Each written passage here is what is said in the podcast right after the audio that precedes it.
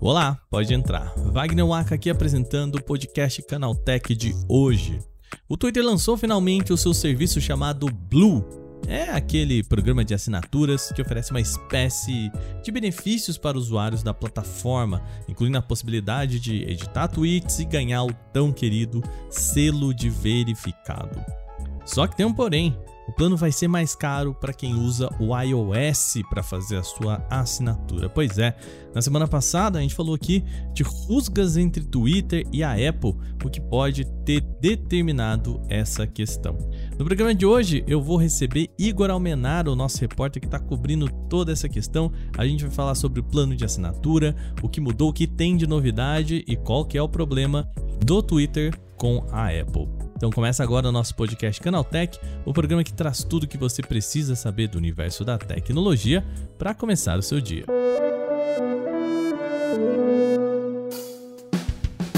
Olá, seja bem-vindo e bem-vinda ao podcast Canaltech, o programa diário que atualiza você das discussões mais relevantes do mundo da tecnologia. De terça a sábado, a partir das 7 horas da manhã, a gente tem os acontecimentos tecnológicos aprofundados aí no seu ouvido. Lembrando que de domingos a gente também tem o nosso podcast de entretenimento, o Vale o Play. Lembrando, nessa segunda saiu o nosso Porta 101 lá no nosso outro feed, então vai lá ouvir também. A gente falou sobre a Black Friday, eu conversei com Victoria Del Pintor, que é nossa analista de ofertas, acompanhou toda a Black Friday, ficou lá na madrugada mandando pra gente as ofertas. A gente falou o que foi bom, o que não foi, como que foi esse ano, se tivemos coisas boas, não, qual foi o balanço da Black Friday desse ano. Então vai lá também. Lembrando que a gente está aqui no finalzinho desse ano com a nossa caixinha né, de Natal aqui do Canaltech, que é quando vocês chamam mais gente para ouvir o nosso podcast. Sempre que eu peço por aqui, vocês vão lá, chamam mais gente, a gente sente a audiência crescendo. Então vai lá, aproveita, manda de presente aí de Natal para aquele amigo ou amiga que pode gostar de tecnologia. Vai lá, fala, escuta o podcast que você vai gostar, a gente conta com você, tá bom? Sem mais, então vamos agora para o nosso tema de hoje.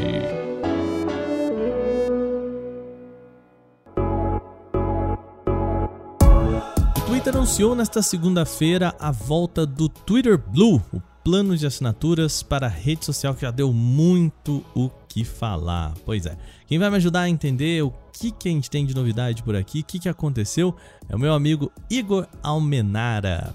Tudo bom, meu querido? Como é que vai? Tudo certinho, meu querido Aka. Fala pra mim. Tudo jóia, tudo maravilha, né? Final de ano chegando, passando a régua aí. Quem não quer passar a régua desse ano é Elon Musk né, rapaz? Como é que pode? Definitivamente, ele quer colocar novidade até o dia 31 de dezembro. Ouvimos relatos de que botaram uma cama no, nos escritórios do Twitter pra, pra galera que tá trabalhando lá, porque o negócio tá a milhão, né? Eu acho que esse ano o pessoal lá não tem férias, não, não infelizmente. Tem. Recesso? Não existe. Acho que não existe. Não existe. Muito bem. Vamos falar mais uma vez de Twitter e Elon Musk nesta segunda-feira também conhecido como ontem, né, na publicação desse podcast, uh, finalmente anunciaram o que, que vai ser o tal do Twitter Blue, né, essa ferramenta de assinaturas aí do Twitter.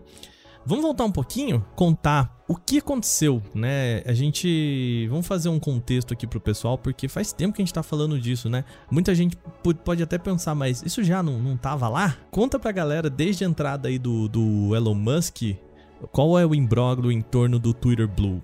É, a bagunça começou a partir do momento que Elon Musk fechou a compra com o Twitter. Elon Musk tem a ideia de que, ou menos tinha a ideia, de que o selo de verificação dividia a rede social em castas. Quem tinha o, o checkzinho no nome era uma casta superior e quem não tinha era plebe, né? Vamos dizer assim. E como uma forma de nivelar a rede social, ele resolveu democratizar. Não, peraí. Tá... Democratizar com é. dinheirinho, né? Ele o queria... argumento dele. é um cascalho. O argumento dele, ele arrumou um jeito de monetizar essas castas, né? É, sim, sim. Ele quer o cascalhozinho dele em troca do selinho azul. Uhum. Então, ele resolveu remodelar o Twitter Blue, que era um plano de assinatura que já existia no Twitter se eu não me engano, desde o começo desse ano, não lembro direito, mas já tem um tempo. É, ainda bem testes, né? Meio, meio assim, experimentando algumas coisas. É, né? bastante limitado. Tipo, não tinha para o Brasil, só tinha para regiões bem seletas, assim. E não é para todo, todo mundo. Eram poucos usuários que tinham acesso a ele, era algo, algo bem restrito. Daí, nessa remodelagem, né? Depois da chegada de Elon Musk, ele resolveu repensar no Twitter Blue e uma das vantagens que ele queria, quis adicionar ao plano de assinatura é o selinho azul. Uhum. Todo mundo que paga tem a conta verificada. Só que, assim que ele lançou o serviço às pressas, ele tirou totalmente o sistema de autenticação de identidade do Twitter até porque ele demitiu grande parte da galera que fazia isso, né? Exatamente, então não tinha nem quem verificar, então não tinha mecanismo de autenticação ali. A partir do momento que ele liberou o serviço na plataforma inteira, várias pessoas encheram a plataforma de contas fakes, passando por empresa, por presidente, por governos, por várias pessoas diferentes. E criou um problema pro Twitter. Até que no dia seguinte, ou dois dias depois, se não me engano, eles suspenderam o serviço. E sem, né, falou, ó, a gente vai repensar aqui, deu errado, né, não foi uma boa ideia e vamos relançar assim que possível. Chegaram a dar uma data do dia 29 de novembro que não foi cumprida, né, não, perceberam que não ia dar tempo e, bom, segunda-feira, dia 12, finalmente essa assinatura, esse modelo premium aí do Twitter, ele chegou. E o que, que ele traz então? Qual que é o, o pacote final, o Homenara? Basicamente, Elon Musk relançou o serviço dessa vez de uma forma bem pensada, né? O Twitter agora, o Twitter Blue, ele é um produto que aparentemente funciona. Uhum. Qual a principal diferença dessa vez pro outro lançamento, né?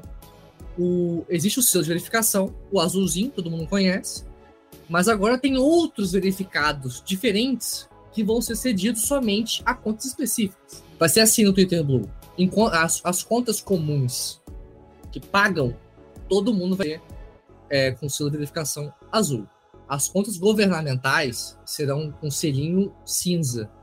E as contas empresariais, de é, marcas, de empresas e tudo mais, serão selinhos amarelos. Perfeito. Tá jóia. Então, assim, a gente consegue ter uma diferenciação e, e, mas ainda volta um pouco naquele problema do, do, do selo de verificação, porque por si só é a pessoa quer ter aquele, né? Que mostra que ela é. A gente continua dividido em castas, né? Então, o que mostra que o, o, ponto do Elon Musk era de fato monetizar isso. Basicamente isso. Só que vai ter aquela diferença, aquela diferençazinha de mostrar no nome ali que aquela pessoa é, pagou pelo selo azul. Quando entrar no perfil, clicar no ícone, você vai perceber lá que a pessoa pagou pelo serviço. Vamos aproveitar então e falar sobre a questão da monetização, né? Ah, o valor também agora é outro, certo? A gente tinha falado, ele, eles, o, a plataforma antes da entrada do Elon Musk custava até ali 4 dólares, se me falha a memória, né? E agora ela subiu, já, já era esperado que fosse subir, mas no iOS tá ainda mais caro. É isso, né? Sim, ficou mais caro.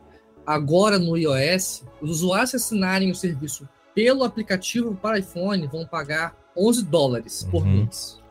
Mas já os usuários que contratarem o serviço a partir do navegador eles vão pagar somente 8 dólares por mês. Não se sabe por que o valor vai ser diferente. Não foi divulgado isso. Mas acredita-se que o motivo disso é porque a Apple come parte do valor, né, cerca de 30% da assinatura, e o Twitter não quer né, ceder o valor total da assinatura por conta disso. Então ele levou um pouquinho o valor do aplicativo para que quem pague, para que, quem pague pelo aplicativo de iPhone não tem ali um impacto negativo na receita do Twitter. Então, né, a gente estava falando na semana passada sobre a essa rusga entre o Elon Musk e a Apple em si, né? Depois a, a Apple botou uns panos quentes, né? É, se não me falha a memória, o Washington Post falou de uma reunião entre o Elon Musk e o Tim Cook que sobre um, uma possibilidade de que até o aplicativo do, do Twitter fosse retirado da plataforma, né, da, da loja da App Store, então, portanto, não aparecendo mais no iOS, no iPadOS, né, todo o ecossistema Apple. Exatamente, um dos motivos seria exatamente por conta desse problema de dos 30% aí que a Apple está colocando principalmente em cima da publicidade contratada dentro do Twitter, né? A gente sabe que Eles começaram com essa muito por conta do Facebook, né? Mas eles também cobram até 30% em cima de quem quer fazer um anúncio dentro da sua rede social, né? Não tá aberto, né, o Almenara, mas a expectativa é de que é mais caro no iOS exatamente por conta dessa, dessa rusga. Porque a gente sabe que o, a, o, o Android também tem a sua fatia, ele come a sua fatia, né? A gente sabe que a maioria das lojas, eles têm essa, essa questão. O problema do iOS é que o iOS é um ecossistema muito mais fechado, né? A gente viu esse debate no, no Fortnite, na, na Epic versus Apple e tudo mais, né? A expectativa então é essa, né? De que o, o custo é maior exatamente por conta disso, né? Sim, o custo é maior porque a Apple ela não abre mão dessa comissão no caso do Twitter. Uhum. Na briga da Epic, inclusive, até teve um, assim, uma, um desdobramento a partir da confusão. A Apple, a, a Apple abriu mão da comissão cheia de aplicativos que rendem pouco dinheiro, aplicativos leitores, né, que incluem apps de streaming, leitores também de livros, outros, também, também outras categorias, mas nenhum desses casos se enquadra o Twitter. Então, o Twitter Blue de 8 dólares não rendia esse valor para o Twitter. Uhum. Parte ficava com a Apple, parte ficava com o Twitter. Agora que é 11 dólares, parte vai ficar com a Apple, parte fica com o Twitter. Se não me engano, pela matemática, se não estou uhum. errado, fica cerca de 9 dólares com o Twitter e o resto com a Apple. É, perfeito.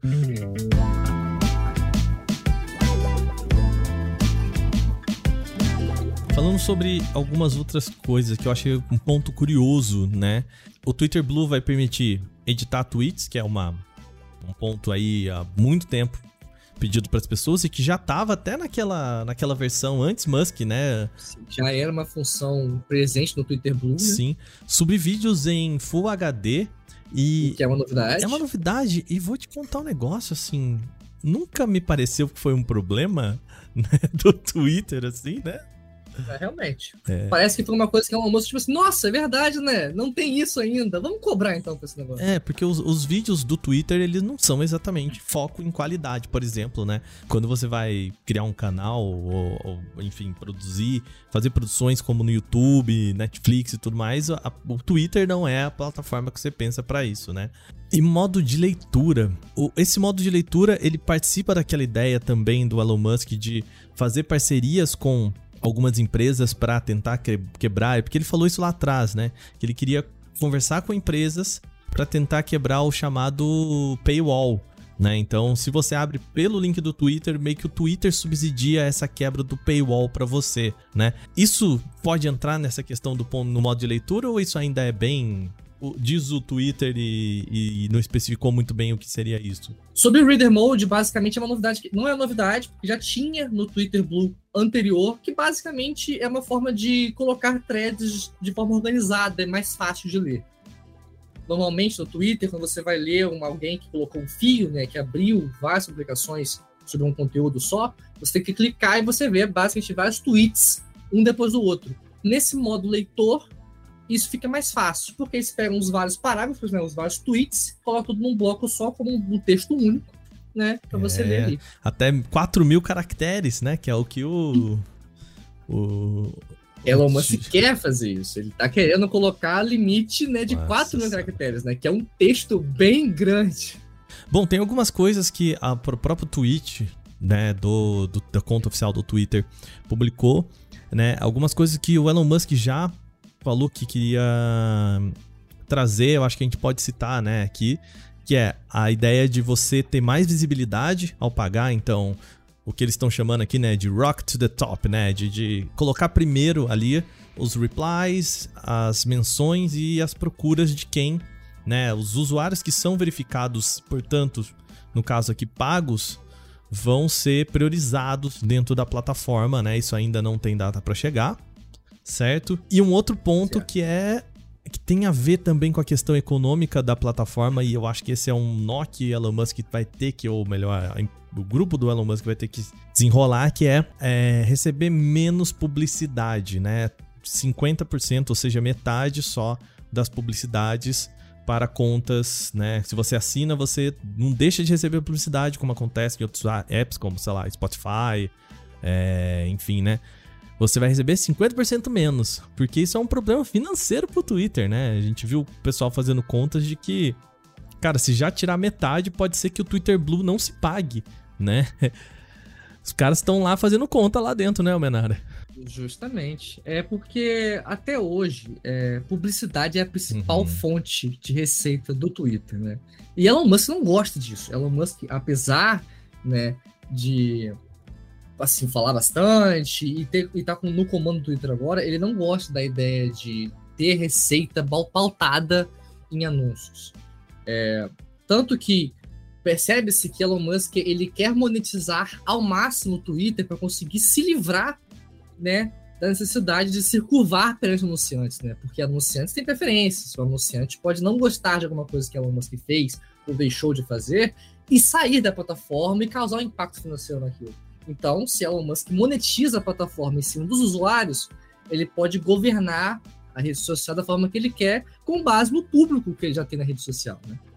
É, mas aí é, é só é, interessante observar que, que ele só tira metade da publicidade, não tira toda.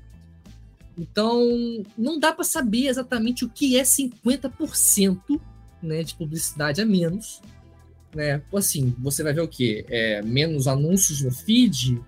Ou você vai ver menos tweets promovidos ao longo do, feed também, de outras pessoas? Como é que vai funcionar esse negócio? E como isso, vai, e como isso impacta também no dinheiro do Twitter, né? Como é que os, outros, os anunciantes da plataforma vão ver né, essa novidade da assinatura? É, não se sabe, sabe ainda. Ah, pra gente fechar aqui, então, estamos falando de uma ferramenta que não está ainda, está no modo, ainda está no beta, né? Vamos combinar que é, ainda estão experimentando muita coisa aí, né? O serviço já está disponível para nós aqui no Brasil? Nada, né? Nada, nada, ainda não. O Twitter Blue, ele deve estar. Tá, ele não foi especificado isso, mas é bastante provável que ele esteja, ele esteja disponível somente nos países em que ele já estava antes. Isso inclui, se eu não me engano, é, Estados Unidos, provavelmente, algumas, alguns países da uhum. Europa também. A disponibilidade está bem limitada. Elon Musk sequer menciona, né, nem Elon Musk e nem o Twitter sequer mencionam expansão do, do serviço para outros, outros países. Havia o rumor, meses atrás, isso na época da estreia do Twitter Blue, de que ele chegaria ao Brasil. Eu lembro, inclusive, e pautamos uhum. isso, né? Que chegou a aparecer o botão da assinatura em português, com descrição em português brasileiro, é, no perfil, né, no site de alguns usuários, né? Eu incluso. Apareceu para mim ali. Você até conseguia ler a descrição, eu consegui printar tudo, tudo mais, tudo, tá tudo na matéria que a gente publicou no Canaltech. Só que na hora de assinar, estava indisponível, dava um erro na página. Então foi uma implementação prévia ali, foi um bug que colocaram no negócio ali.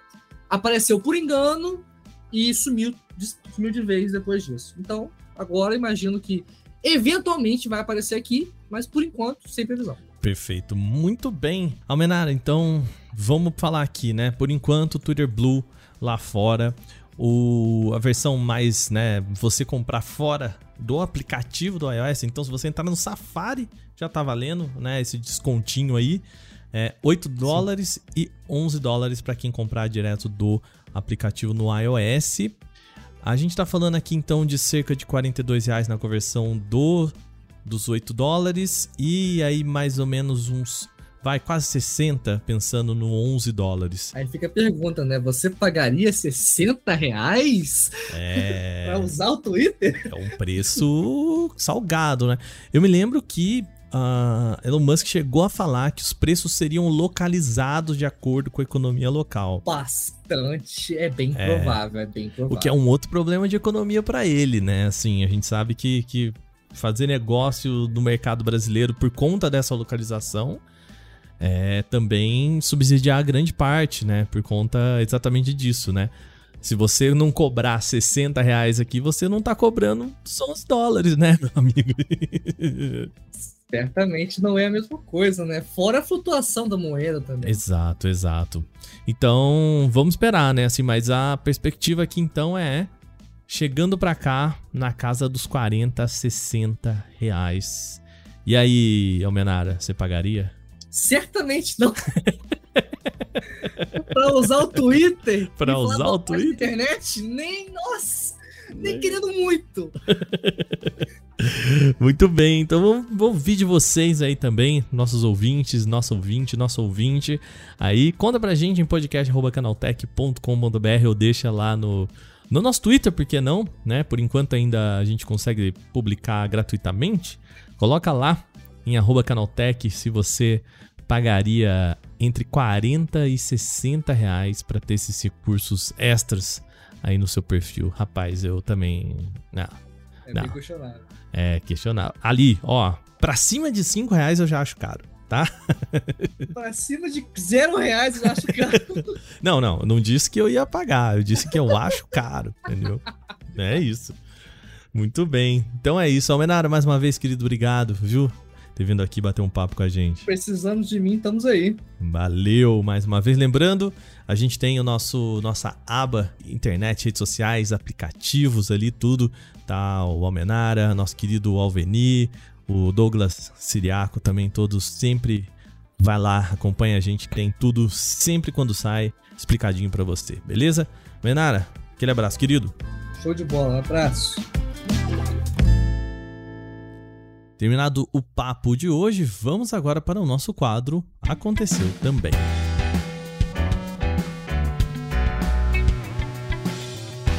O Aconteceu Também, para quem é novo por aqui, é o quadro em que a gente fala das notícias também relevantes, mas que não geram uma discussão maior. A nova série Xiaomi 13 foi finalmente anunciada na China nesse último domingo, dia 11 de dezembro. Para quem não se lembra, esse modelo era para ter sido lançado no final do mês passado, no comecinho desse mês talvez, mas foi adiado por conta da morte do primeiro-ministro chinês. Portanto, o anúncio foi de fato agora 11 de dezembro. E são dois modelos, tá? A gente tem o Xiaomi 13 padrão e o Xiaomi 13 Pro. Os dois contam com o novo processador da Qualcomm, o Snapdragon 8 Gen 2, e também trazem tela com taxa de atualização de 120 Hz. A diferença aqui é que o modelo padrão chega em Full HD e a versão Pro em 2K. Para a bateria, o Xiaomi 13 aposta em uma célula com capacidade de 4.500 mAh com alta densidade de energia e suporte para carregamento rápido de 67 watts com fio e 50 sem fio. Já a versão Pro é equipado com uma bateria ligeiramente maior, 4.820 mAh, e também tem suporte para uma carga veloz de 120 watts com fio. Os dois modelos são equipados com a nova câmara de vapor para reduzir os níveis de superaquecimento e evitar que os dispositivos percam performance e desempenho durante longos períodos de uso, além de integrarem o chip Surge para gerenciamento de sistema de bateria. A linha parte de 3.900 yuans na versão padrão, que equivale a aproximadamente R$ 3.000 na conversão direta sem contar impostos. Já o modelo Pro parte do equivalente a R$ 3.800 também na conversão direta sem contar impostos. Segundo a empresa, informações sobre uma versão global dessa linha deve chegar nos próximos meses. Pesquisadores do MIT nos Estados Unidos desenvolveram células solares tão finas quanto um pedaço de papel e que podem ser adaptadas para transformar qualquer tipo de superfície em uma fonte de energia mais barata e sustentável que os modelos atuais de painéis fotovoltaicos. Os engenheiros apontam que elas são extremamente duráveis, finas e flexíveis, com isso, também podem ser colocadas em tecidos e superfícies mais leves, menos de 100 vezes mais leve que uma placa solar convencional. Durante os testes realizados em laboratório, os pesquisadores demonstraram que o novo material consegue gerar 730 watts de potência por quilo, quando aplicado de forma independente, e aproximadamente 370 por quilograma ao ser impresso no tecido de alta resistência. Isso dá 18 vezes mais do que células solares convencionais. Além disso, os engenheiros também constataram que, mesmo depois de enrolar e desenrolar o painel fotovoltaico ultra fino por mais de 500 vezes seguidas, as células solares ainda mantinham mais de 90% da sua capacidade original de geração de energia. Vamos falar de pandemia. As primeiras 4 milhões e meias de doses da vacina bivalente contra a Covid-19 desembarcaram no Brasil. O montante de imunizantes da farmacêutica norte-americana Pfizer foi recebido em três lotes, sendo que o último chegou nesta segunda-feira, dia 12. A fórmula foi desenhada para gerar melhor imunidade contra a variante Omicron e suas descendentes. Além dessas doses da vacina bivalente, mais de 4,4 milhões de doses devem chegar ao Brasil até dia 19 de dezembro, segundo a Pfizer.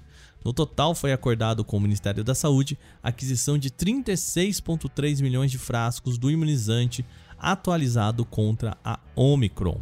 E vale lembrar, por conta do baixo número nesse momento de doses, o uso da fórmula atualizada deve ser limitado. Pesquisadores da Universidade de Georgia, nos Estados Unidos, desenvolveram uma nova técnica de reconhecimento facial que permite que os usuários desbloqueiem dispositivos eletrônicos utilizando as orelhas. É isso mesmo, isso no lugar do rosto ou de impressões digitais. Segundo os cientistas, a orelha é uma das poucas partes do corpo humano que permanece relativamente inalterada com o tempo, permitindo que se torne uma alternativa viável para o desenvolvimento de sistemas de reconhecimento biométrico no futuro. O software usado para identificar a orelha funciona de forma semelhante aos sistemas de reconhecimento facial. O usuário precisa registrar a orelha pelo menos uma vez para que o sensor obtenha uma imagem completa, contendo todos os ângulos e posições possíveis. O software desenvolvido pelos cientistas utiliza um algoritmo de reconhecimento de orelha para avaliar as varreduras e determinar se elas correspondem à imagem original. Durante os testes realizados em laboratório, o novo sistema apresentou uma precisão de quase 98%.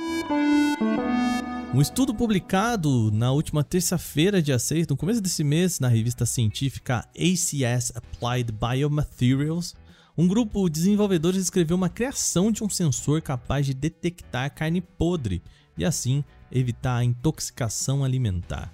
É um biosensor à base de papel sintético concentrado em apontar a presença da putrescina, que é a molécula orgânica responsável pelo cheiro que acompanha a carne podre. No organismo, o consumo de putrescina pode levar a sintomas como diarreia e náuseas. Já existem alguns métodos de ajudar a detectar a putrescina, mas ainda existe uma necessidade de fazer a identificação através de um meio acessível e confiável. E é nisso que entram as intenções do grupo de cientistas. Eles integram a Universidade de Concórdia, no Canadá. O biosensor funciona assim: a equipe coleta amostras de carne e adiciona ao papel desse pequeno dispositivo. Se a carne for considerada imprópria para consumo, então esse papel vai identificar. Para chegar à fase final do dispositivo, os pesquisadores conduziram diversos testes com carne bovina mantida em diferentes temperaturas. Quando essa carne era armazenada em baixa temperatura, havia um número menor de putrescina em comparação com a amostra armazenada em temperatura ambiente. Além de ajudar na detecção de carne podre e evitar a contaminação, o dispositivo também pode ser usado para outros assuntos pertinentes, conforme os próprios pesquisadores mencionam. Uma das ideias, por exemplo, é usar o dispositivo para evitar a contaminação por metais pesados e até para auxiliar no diagnóstico de câncer e outras doenças.